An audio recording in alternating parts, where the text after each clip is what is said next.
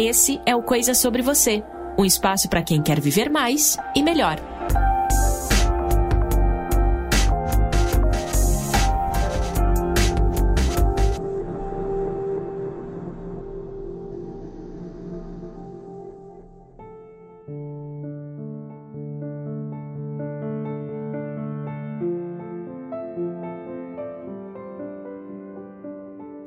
O bobo, por não se preocupar com ambições, tem tempo para ver, para ouvir e tocar no mundo.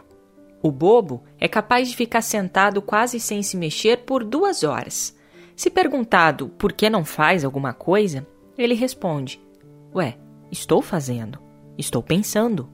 Ser bobo às vezes oferece um mundo de saída porque os espertos só lembram de sair por meio da esperteza.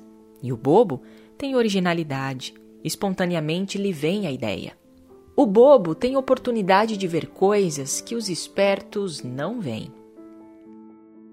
Os espertos estão sempre tão atentos às espertezas alheias que se descontraem diante dos bobos.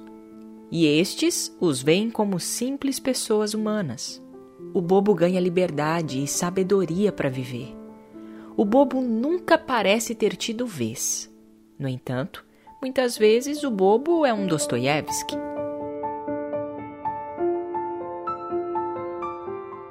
Há desvantagem, obviamente.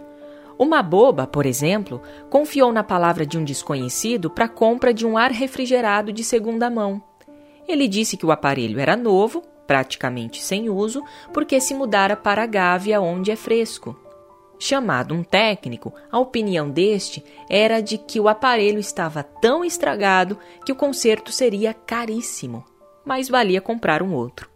Mas, em contrapartida, a vantagem de ser bobo é ter boa fé, não desconfiar e, portanto, estar tranquilo. Enquanto o esperto não dorme à noite com medo de ser ludibriado o esperto vence com úlcera no estômago. O bobo nem nota que venceu. Aviso: não confundir bobos com burros. Desvantagem: pode receber uma punhalada de quem menos espera. É uma das tristezas que o bobo não prevê. César terminou dizendo a frase célebre: Até tu, Brutus. Bobo não reclama. Em compensação, como exclama: os bobos, com suas palhaçadas, devem estar todos no céu. Se Cristo tivesse sido esperto, não teria morrido na cruz. O bobo é sempre tão simpático que há espertos que se fazem passar por bobos. Ser bobo é uma criatividade e toda criação é muito difícil. Por isso é que os espertos não conseguem passar por bobos. Os espertos ganham dos outros. Em compensação, os bobos ganham a vida. Bem-aventurados os bobos, porque sabem sem que ninguém desconfie. Aliás, não se importam que saibam que eles sabem. Há lugares que facilitam mais as pessoas serem bobas. Não confundir bobo com burro, com tolo e com fútil. Minas Gerais, por exemplo, facilita o ser bobo. Ah, quantos perdem por não nascer em Minas Gerais! Bobo é Chagall, que põe vaca no espaço, voando por cima das casas.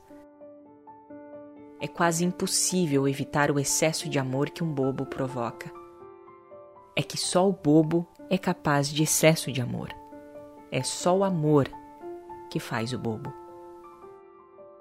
Crônica de Clarice Lispector Das vantagens de ser bobo.